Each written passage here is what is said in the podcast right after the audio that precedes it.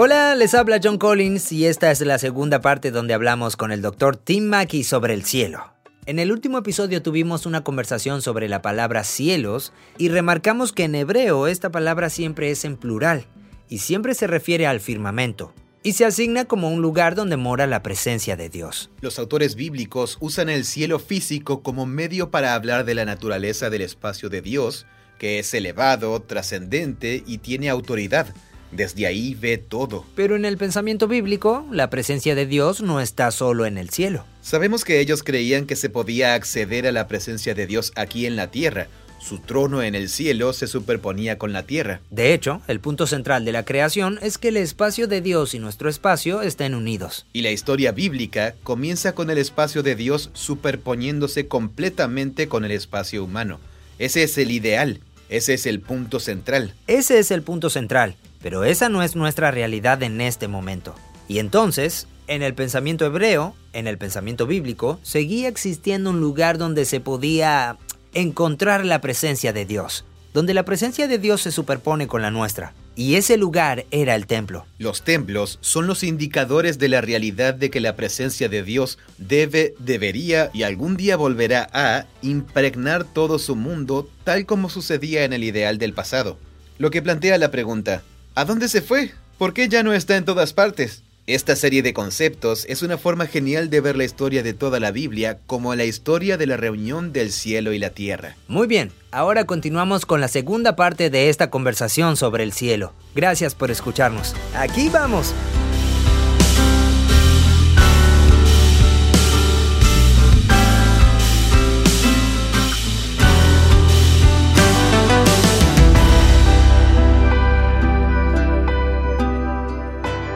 Bien, la historia de la Biblia comienza y tenemos a Adán y Eva y tenemos a Dios en el jardín del Edén. El lugar donde viven los humanos y el lugar donde mora Dios eh, es el mismo espacio. No hay distinción. El espacio de Dios y nuestro espacio se superponen totalmente.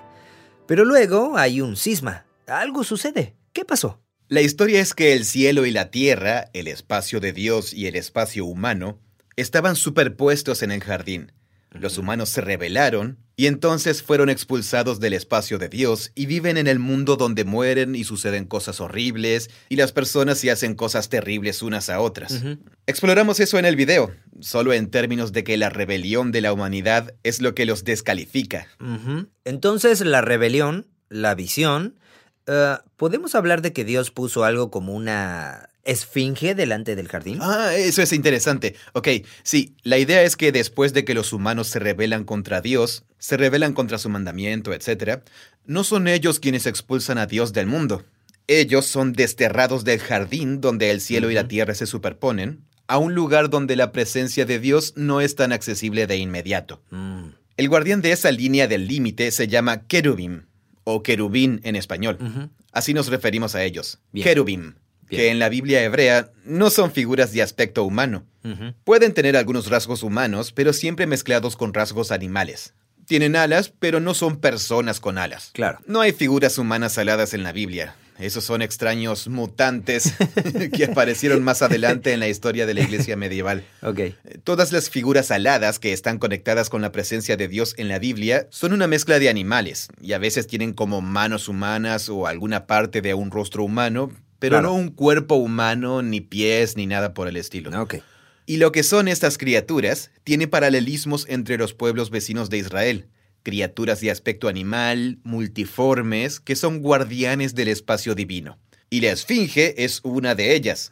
Es la guardiana de las cámaras funerarias de los reyes, que son las mm. pirámides, y por eso tiene el cuerpo del león, pero la cabeza de faraón. Claro. Y sabemos que esas figuras son como la estatua de la Masu de Asiria, de un... ¿Un buey o toro? Eh, creo que era cuerpo de león. Ah, sí. Pero con la cabeza del rey. Y unas alas. Y unas alas, sí, alas.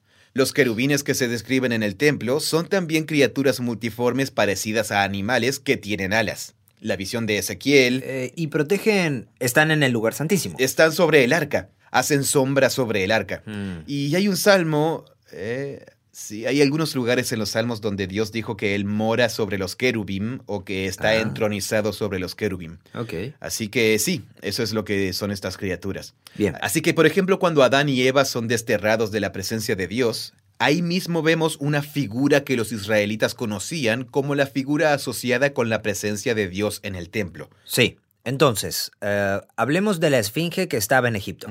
¿Cómo es que protegía la tumba? Porque es solo una estatua. Ah, eh, No es que me, no es que me podía atrapar si yo tratara de entrar a robar el cuerpo sí. del rey o Eh, algo así. eh, bueno, o sea, es algo simbólico. Volviendo a ese punto, ¿era solo un símbolo? Eh, Ellos sabían que había algún tipo de protección alrededor de ese templo y lo simbolizaban con esas estatuas. Sí, correcto. Y lo que Lo estás... cual debe haber sido algo impresionante.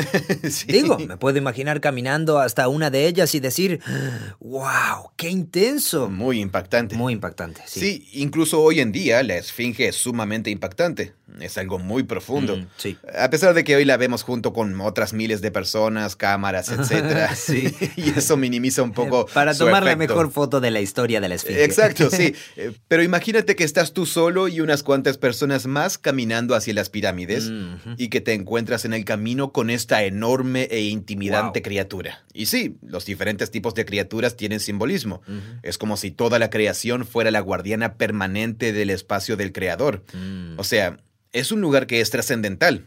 Es una puerta de entrada a lo más importante del mundo.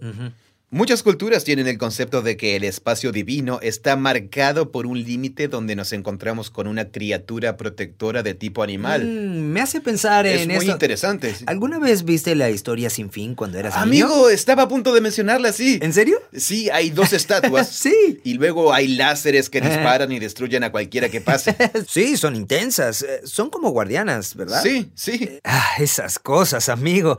Recuerdo que cuando era niño, uh, Hay algo de esa idea en el jardín del Edén, porque el querubín que protege el jardín del Edén tiene una espada destellante, una espada que destella. eh, sí, sí, y esas cosas tienen alas enormes y son como una especie de mujer leopardo o no sé qué. Sí, son figuras muy parecidas al querubín y protegen la presencia divina. Entonces, si yo fuera un israelita antiguo, diría, amigo, ¿cómo es que comenzó todo? Tú dirías, bueno, hay un jardín, el Edén, y está por ahí en alguna parte. Porque si tratamos de encontrarlo, si lo encontramos por casualidad, nos vamos a topar con un jerubim. ye- ye- ¿Cómo se pronuncia? Eh, querubín. Querubim. Eh, va a haber un querubim con una espada en llamas y no te va a dejar pasar. Y luego diríamos, wow, eso suena bien intenso. Eso está relacionado de alguna manera con la idea de que la santidad de Dios es poderosa y buena, Mm. y también peligrosa al mismo tiempo. Claro, es súper buena y es un lugar genial. Te va a encantar ese lugar. Es la fuente de toda la vida. Pero para entrar, Pero si de- decides entrar bajo tus propios términos, esa cosa te va a destruir. no va a ser bueno para ti. Ni siquiera puedes entrar. De igual manera, yo no puedo determinar las condiciones de mi relación con el sol. ¿Cierto? El sol es muy bueno. Me gusta mucho, pero no puedo. Mantengámoslo a un par de millones de kilómetros de Sí, distancia. por sería, favor. sería como volar un millón de kilómetros hasta llegar allá y no usar protector solar y pensar que todo va a estar bien.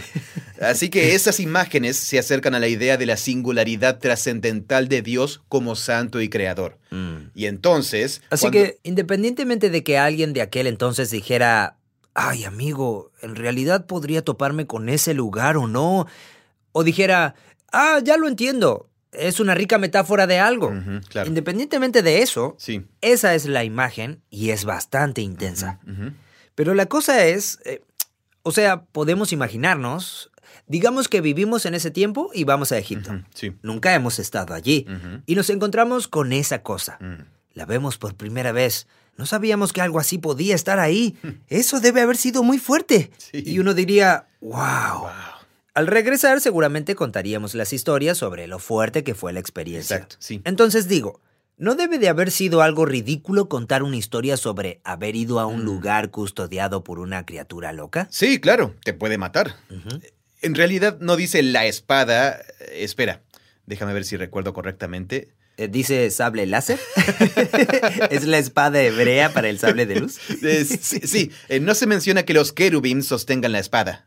Ah, Solo dice, él puso allí al lado del jardín querubín y una espada flameante que destellaba de un lado a otro. mm, En hebreo, en realidad, eh, sí, es la palabra rotación. Ok. Ni siquiera dice que haya alguien que sostenga la espada. Mm. Es la idea de que una espada que flota ahí, que gira como si hiciera Mm. movimientos de ninja en la entrada para que no se pueda pasar. Eso suena peligroso. Es como un obstáculo bien intenso de un mini golf. Creo que ya conozco la trama de la próxima Misión Imposible. Algo sobre Tom Cruise tiene que pasar ahí. Él podría hacerlo. Sí, apuesto que sí. Seguro que sí. Como haciendo ballet. Entonces, ah, todo esto para decir que esa era una visión del cielo, la presencia de Dios, protegida por una espada en llamas y los querubimes. ah, ¿Querubim? Ya me va a salir. Lo voy a decir en español.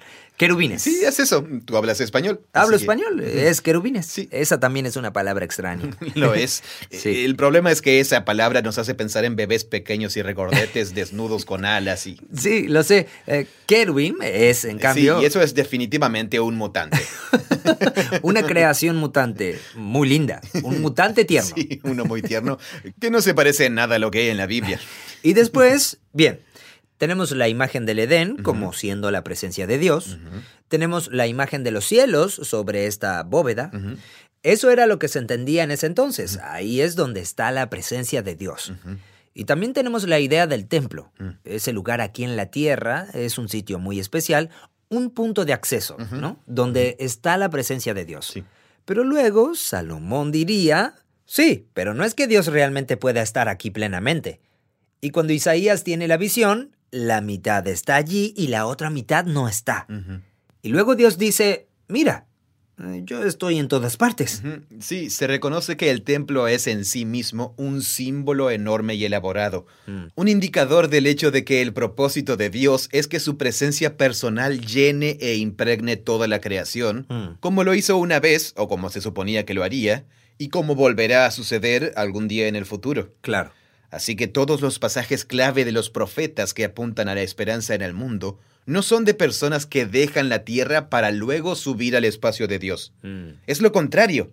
Es que el espacio de Dios viene para superponerse completamente con la tierra. Claro. Así que en Isaías 65, donde se menciona por primera vez la expresión cielo nuevo y tierra nueva, Dios dice, voy a crear nuevos cielos y una tierra nueva. ¿Un nuevo cielo físico y una nueva tierra física? Eh, sí, un nuevo cielo físico y una nueva tierra física.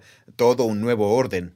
Porque las cosas pasadas, el orden del mundo tal como lo conocíamos, no será recordado. Pero alégrense y regocíjense para siempre en lo que voy a crear. Mm. Crearé a Jerusalén para que sea un deleite y su pueblo un gozo. Mm. Los lectores modernos leemos y pensamos, espera, ¿él va a crear una nueva creación o va a crear una nueva ciudad en. Jerusalén? Pero en la imaginación bíblica, esas cosas son la misma cosa, porque el templo de Jerusalén es en sí mismo una imagen de la unión del cielo y la tierra. Mm. Y ahí es donde estaba la presencia de Dios de Israel de manera única. Y por lo tanto es, por así decirlo, el epicentro del que emanará la nueva creación. Mm. Así que el templo de Jerusalén y la nueva creación se unen en los profetas. Entonces, en la conclusión del libro de Joel tenemos esta imagen.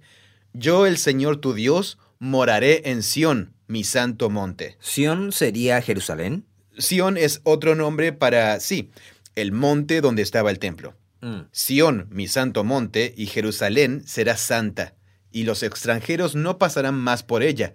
Ese día de las montañas saldrá vino y de las colinas fluirá leche. Y sucederá que en aquel día los montes destilarán vino dulce, las colinas manarán leche, y por todos los arroyos de Judá correrán aguas. Brotará un manantial de la casa del Señor. Mm. Todas son imágenes del jardín del Edén, porque fuera del Edén había un río. Era la fuente o vertiente de un río que sale. Y hay vino y leche que brotan de las colinas. No había y así. vino ni leche en el Edén, ¿verdad? Ah, bueno, eh, lo siento. Esos son símbolos de las imágenes del jardín. Entonces, viñedos. Las colinas emanarán leche. Es una metáfora de la abundancia. Ah, ok. De las colinas no brota leche. Los animales que comen hierba en las colinas son los Sí, que... Sería una locura si hubiera leche saliendo de las colinas. Sí. Pero esto es poesía. Es poesía, sí. Así que, superabundancia. Superabundancia. La comida para todo el mundo fluye de la creación sin ningún esfuerzo como un buen regalo divino. Claro. Lo cual es así normalmente, solo que a un ritmo más lento. Entonces, eso es Joel 2, Isaías 65, Ezequiel 47, todos muestran un río que sale del templo de Dios, que baja hasta el mar muerto, el punto más estéril del planeta Tierra, y lo llena de vida y árboles y así sucesivamente. Mm. Todos esos pasajes conectan la esperanza para nuestro mundo utilizando el lenguaje del templo y el lenguaje del jardín del Edén. Mm. Y es todo una... Así que cuando el cielo y la tierra se unen. Cuando el espacio de Dios desciende en su plenitud, hay abundancia. La comida, el vino, el agua, digamos, hay mucha abundancia. Sí, lo cual, amigo, para personas que viven en países súper desarrollados a los que no les falta agua... Eh, Yo tengo abundancia de agua, sí. sí. Simplemente tengo que abrir el grifo y tengo abundancia de agua. Sí. Especialmente porque vivo en Portland, Oregon. Sí. Tal vez no en California, allá hay sequía. Sí, muchos, no todos, pero muchos de nosotros tenemos acceso a alimentos en abundancia. Sí. Aunque algunas personas no siempre puedan comprarlos, Mm. están disponibles. Están ahí. Uno va al mercado y dice, wow, mira toda esta comida. Así que esas imágenes no causan ni cerca el mismo efecto en las personas que viven en ese tipo de culturas. Si estuvieras en una donde hay que rebuscársela buscando agua y comida, ahí la abundancia sería genial. Sí, totalmente. Y sí, pienso en partes del mundo donde el agua es muy escasa y la comida también. Mm, sí, Esas imágenes serían como de otro mundo para ti. claro. Entonces, sí, la superabundancia de la creación es una imagen del jardín del Edén. Así que el punto es que la esperanza no es que los humanos vayan a otro lugar, es que Dios... No es como se- decir, oye, ya sabes, la vida es dura. Esto realmente apesta. Pero, ¿sabes qué? Un día vas a ir a un lugar nuevo y las cosas van a ser geniales. Todas las personas que aman van a estar allí. Esa nunca fue la historia. Claro. La historia era, un día Dios vendrá aquí de una manera nueva.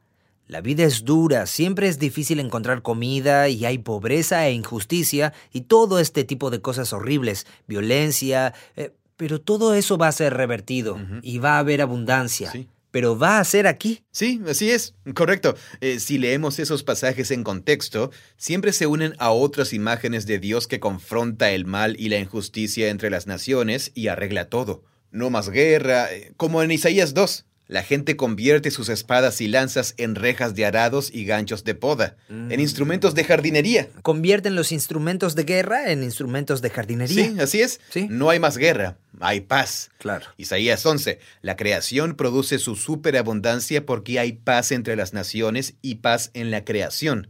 Mm. Así que incluso las criaturas más violentas de la creación, los leones y los corderos, las serpientes y los niños, todos coexisten en paz. Mm. Netamente está el sentir visceral de que hay algo que está mal en el mundo. Hay algo que no anda bien en mí, está funcionando mal. Hay un motivo antiguo sobre las relaciones humanas con los animales, eh, que de alguna manera sabemos que también está fuera de orden y esa grieta se sanará. Mm. Parte de nuestra relación con la creación será sanada. Eso se insinúa en uno de los evangelios. Ah, ¿En serio? Es, es muy interesante, sí.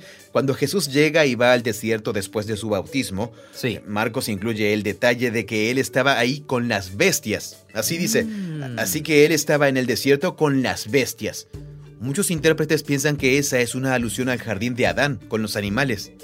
Así que a donde va Jesús, hay pequeñas explosiones del Edén que lo rodean. Es absolutamente genial. Mm, Sí, es genial.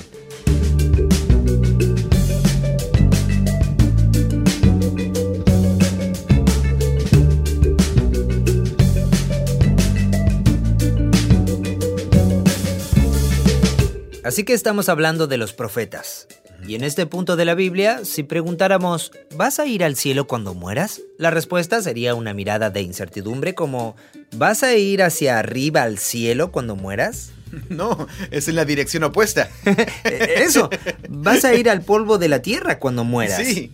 Claro, pero ¿no se va mi espíritu al cielo? Y ellos te dirían algo como... ¿Qué? "Eh, Debe ser cananeo. ¿Cierto? Seguramente nunca leíste las escrituras hebreas. no conoces la Biblia. Pero, ¿qué pasa con la resurrección? Había... eh, esto podría ser todo una tangente. Sí, Eh, sí, esto es lo que podemos decir. En la historia del desarrollo de las escrituras y de los profetas y de sus reflexiones sobre las escrituras, surgió una convicción de que como Dios era el creador del mundo y como los humanos habían arruinado tanto el mundo, que Dios iba a tener que recrear y hacer nuevo su mundo y no abandonarlo. mm, Y por lo tanto, si Dios iba a hacer eso, eso significaba que su amor y su compromiso con los humanos, que son terrícolas, también debía ir más allá de la tumba y redimir incluso la tumba. Y así... Tú redimirás mi vida de la tumba, dicen los sí, salmos. los salmos están llenos de metáforas sobre Dios rescatándome de un momento difícil en la vida, Mm. pero usan el lenguaje de rescatándome de la tumba. Mm. Además están los salmos 49 y 73, que incluso comienzan a llevar a la realidad esas metáforas, casi donde Dios es el único que podría redimir a una persona de la muerte. Mm. El autor del Salmo 73 espera tal cosa, que Él me redima. Y luego en Isaías 26, Daniel 12, todas esas imágenes se vuelven realidad y Mm. una esperanza en la que los profetas creen, que cuando Dios regrese para hacer nuevas todas las cosas, quienes hayan puesto su esperanza en Él recibirán un nuevo cuerpo para vivir en la nueva creación. Mm. Hay dos pasajes donde eso aparece claramente. Uno es Isaías capítulo 26 Ok, y el otro es Daniel capítulo 12. ok. Y luego una famosa imagen de la resurrección en Ezequiel, el Valle de los Huesos Secos. Mm, Allí sí. tenemos una metáfora extendida que describe a Dios recreando a su pueblo del pacto, que está espiritualmente muerto, asentado en el exilio. Mm. Y si ellos alguna vez van a amarle y seguirle, tendrá que enviar a su espíritu para que literalmente haga nuevos humanos. Bien. Pero esa es una imagen de la restauración de Israel. Es una de esas cosas en las que la metáfora casi se convierte en la realidad. Mm. Algo así como la forma en que C.S. Lewis pensaba que el cristianismo es el verdadero mito, el mito verdadero al que apuntan todos los otros mitos. Esas imágenes de Dios redimiendo mi vida de la tumba se convierten en realidad y esperanza para los profetas. Mm.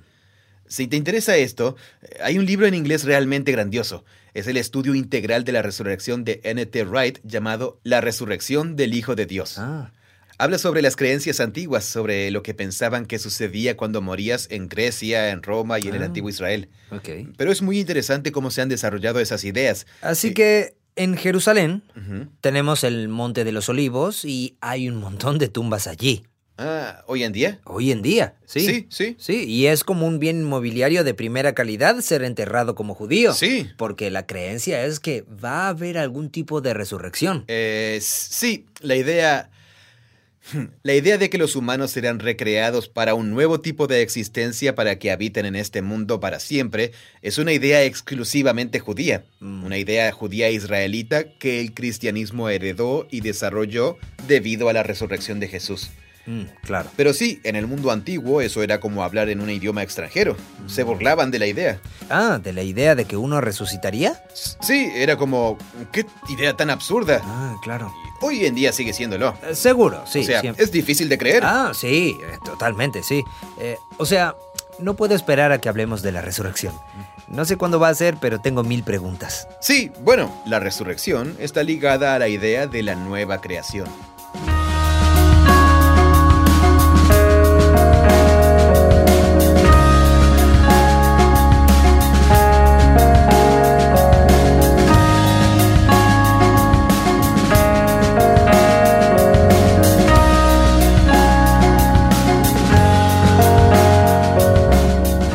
Ok, para resumir la historia del Antiguo Testamento hasta ahora, a través de este tema, el cielo y la tierra se unificaron en el jardín del Edén, el espacio de Dios y nuestro espacio juntos.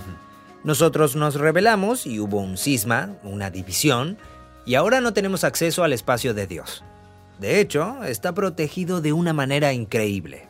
Pero todavía hay templos, puntos de acceso, donde está la presencia de Dios. Y esos templos señalaban una esperanza futura de que una vez más el espacio de Dios y el espacio humano se superpondrían y todo Mm. sería sanado. Eso es lo que esperaban los profetas. ¿Y a esa esperanza también se la denominaba reino de Dios? Sí, porque usar el cielo como imagen del espacio de Dios está conectado con su gobierno. Mm, Dios está entronizado sobre los cielos y Él ve lo que hace la gente. mm. Así que la esperanza es que un día el espacio Y su gobierno. y el gobierno de Dios se superpongan completamente e impregnen toda la creación. Claro. Y entonces, cuando Jesús entra en escena y hace lo que hace, los autores del Nuevo Testamento lo presentan con lenguaje e imágenes que se extraen del conjunto de ideas del cielo, templo y jardín del Edén. Mm, El Evangelio de Juan presenta a Jesús como el Logos, la palabra, el segundo yo de Dios que Dios pronunció para hacer realidad toda la creación. mm. Y luego Juan dice en el capítulo 1, versículo 14, que esa palabra se convirtió en humano, en carne, y moró entre nosotros. Lo destacamos en el video, que esa palabra es la palabra usada para tabernáculo. Mm, Él estableció. Tabernáculo, sí. Sí, él estableció el tabernáculo. Mm. Es una referencia al templo del tabernáculo. Sí, qué locura que la palabra de Dios tiene el poder de crear con autoridad. Eh, a eso se están refiriendo, ¿no? Mm. Al acto creativo de hablar para crear. Se hizo humano y ese humano es el tabernáculo de Dios entre nosotros. Sí, es la presencia soberana personal del templo de Dios como humano. Mm. Entonces Jesús... Entonces, cuando leemos los primeros dos versículos de Juan, o el versículo 1, y luego sí, lees de- el párrafo inicial. de inmediato nos golpean, ¿pero qué? Sí, es una afirmación bastante elevada la que se hace allí sobre Jesús. Porque- Ahí mismo estás escandalizando a los judíos y también a los Y de... estás escandalizando a los griegos. Claro, a ellos también. La idea de que algo eterno y divino se hiciera humano es ofensiva y ridícula. Claro. Y ese es el mismo capítulo donde Jesús se describe a sí mismo como la rampa del sueño de Jacob. Mm, Así que Juan capítulo 1 está repleto de imágenes del templo, del cielo y la tierra. Y la forma en que los otros evangelios, Mateo, Marcos y Lucas, lo hacen, es mediante el anuncio de Jesús de que el reino de Dios, o en Mateo, el reino de los cielos, mm, había llegado en y por medio de él y de lo que estaba haciendo. mm, Es una forma de hablar del gobierno y el reinado de Dios, claro. Pero la presencia de Dios en el cielo siempre tuvo esas conexiones de autoridad y gobierno de Dios y el reino. Mm, Y por lo tanto, el punto es que el reino celestial de Dios ahora se está convirtiendo en una realidad terrenal en y por medio de Jesús. Y que Jesús hiciera esas afirmaciones en una época en la que todavía existía el templo de Jerusalén, y pensar que Jesús entró cabalgando en Jerusalén y todo el mundo le dijo, Eres el Mesías, es el reino de Dios, profeta. Y Mm. luego marchó a Jerusalén, y lo primero que hizo fue ir al templo, y allí... y volteó algunas mesas. Y sí, realiza este gesto, que en sí mismo es un símbolo profético. Creo que Jesús hizo muchas cosas al mismo tiempo que mostraban la oposición de Jesús a esos líderes que permitían que los mercados estuvieran en los atrios del templo. Mm, También es Jesús ejerciendo autoridad en el lugar del liderazgo de Israel. mm, Los reyes construyen templos, David, Salomón y en ese tiempo Herodes, y Jesús está clausurando el sistema de sacrificios cortando el suministro de animales. mm. Está actuando como si fuera el dueño del templo. Claro. Y luego en la versión del relato de Juan, él simplemente dice, destruye este templo y yo lo levantaré nuevamente en tres días. Y ellos dicen algo como, ¿qué? Nos tomó cuatro décadas construirlo. Y luego Juan nos dice, no, en realidad Jesús estaba hablando de su cuerpo. Mm, Ese es otro desarrollo mostrando a Jesús como templo. Claro. Así que el gesto de Jesús en el templo y luego sus predicciones de que el templo sería destruido, la imagen en la crucifixión de Jesús de la cortina del templo rasgada, Mm, entonces se dicen o suceden muchas cosas malas sobre el templo a través de Jesús. sí. Así que está esa idea de que el templo bajo el liderazgo de Israel se había corrompido y distorsionado en vez de ser el lugar de reunión del cielo y la tierra. Jesús dijo que en ese momento era una cueva de ladrones. Mm, Por eso afirmó que lo sustituiría y que reconstruiría el templo en la forma de su propio cuerpo resucitado, Mm. y que luego su cuerpo, la comunidad de sus seguidores, se convertiría en el nuevo lugar de encuentro del cielo y la tierra. mm. Así que con Jesús está la idea de que el nuevo templo no es un edificio, como los profetas describían en su poesía, sino una comunidad de personas que son la realidad a la que siempre apuntó el edificio, lo cual ofendió a mucha gente. Bueno, ofendió a mucha gente y decir algo así también era algo sumamente político. Sí, imagina a alguien haciendo algo en paralelo a cualquier edificio gubernamental de nuestros días. Es un poco más complicado. Es como, imagínate, no sé si es útil o no, pero Roma gobernaba Jerusalén. Mm, Así que sería como si China tomara el poder. Imaginemos algo más absurdo. Imaginemos que Corea del Norte toma el poder. Eh, llega y de ahora en adelante gobierna desde México a Argentina. Pero son geniales con nosotros y les gusta nuestra cultura y esas cosas y nos dejan seguir haciendo nuestras cosas. Así que nos dejan conservar el Palacio Gubernamental del Estado de México, la Casa Rosada y todo eso. Y dicen, oigan, pueden seguir teniendo a su presidente. Pueden conservar sus edificios de gobierno. Gobernantes marionetas por ahí. Eh, claro, sí. Así que podríamos seguir votando. Cada cuatro años votamos y esas cosas, pero realmente es Corea del Norte quien está a Mm. cargo. Pero así es como seguimos sintiéndonos latinoamericanos. Mm, sí. Ah, Todavía podemos hacer nuestras elecciones primarias y las reuniones electorales con los candidatos y seguimos sintiéndonos realmente latinoamericanos en todo. Sí. Pero también estamos muy resentidos porque Corea del Norte nos ha quitado algunos de nuestros derechos fundamentales y muchas otras cosas. Y esto nos está desalentando mucho. También nos estamos desanimando. Mm. Y luego hay un tipo que se postula para presidente y dice, no, y ni siquiera se postula para presidente. No, no, él es un trabajador rural de un pueblito perdido del antiplano, de la cordillera de los Andes. Es un hombre de campo. La gente lo sigue y él dice cosas como... Él comienza el movimiento diciendo, aquí está la nueva Latinoamérica. Está llegando la nueva Latinoamérica. Derribemos los palacios del gobierno.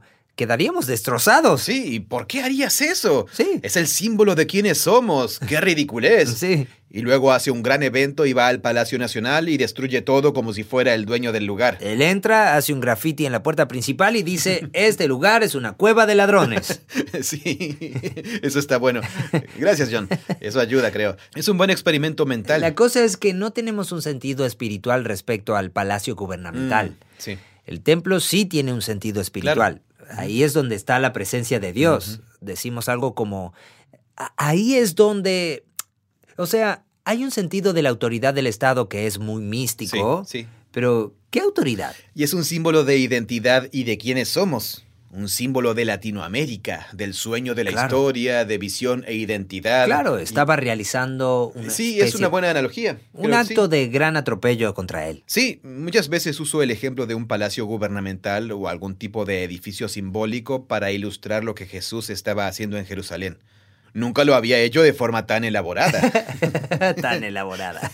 Pero sí, esa es la seriedad de lo que Jesús Mm. estaba haciendo. Sí. Fue así. Mm. Pero él estaba retomando un tema.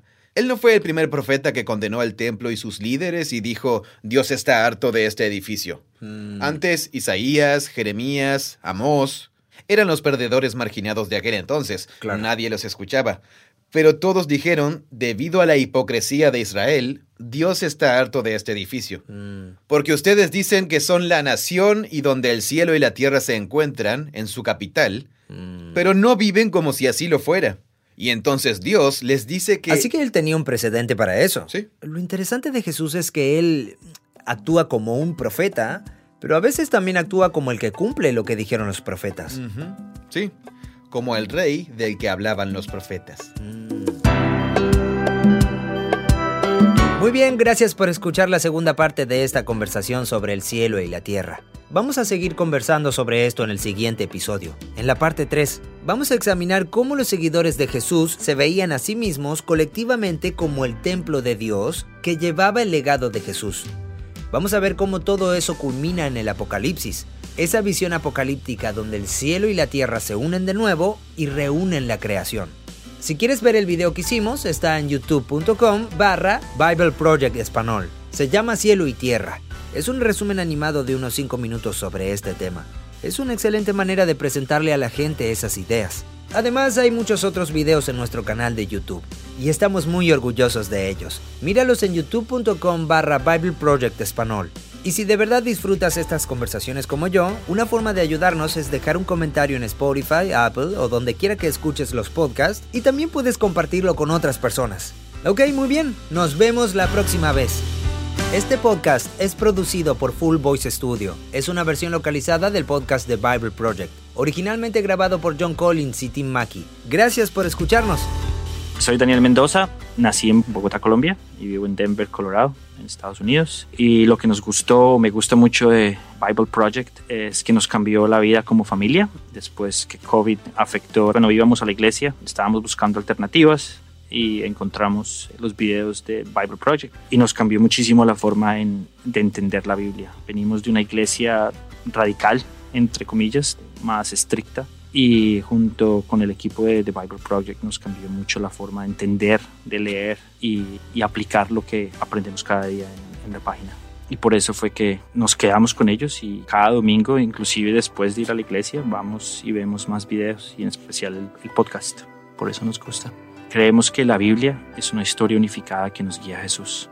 Bible Project crea recursos gratuitos para ayudarte a experimentar la Biblia. Todo lo que creamos está financiado por generosos benefactores de todo el mundo. Puedes ver toda nuestra biblioteca de podcasts, buscar otros recursos y contribuir en nuestra página web.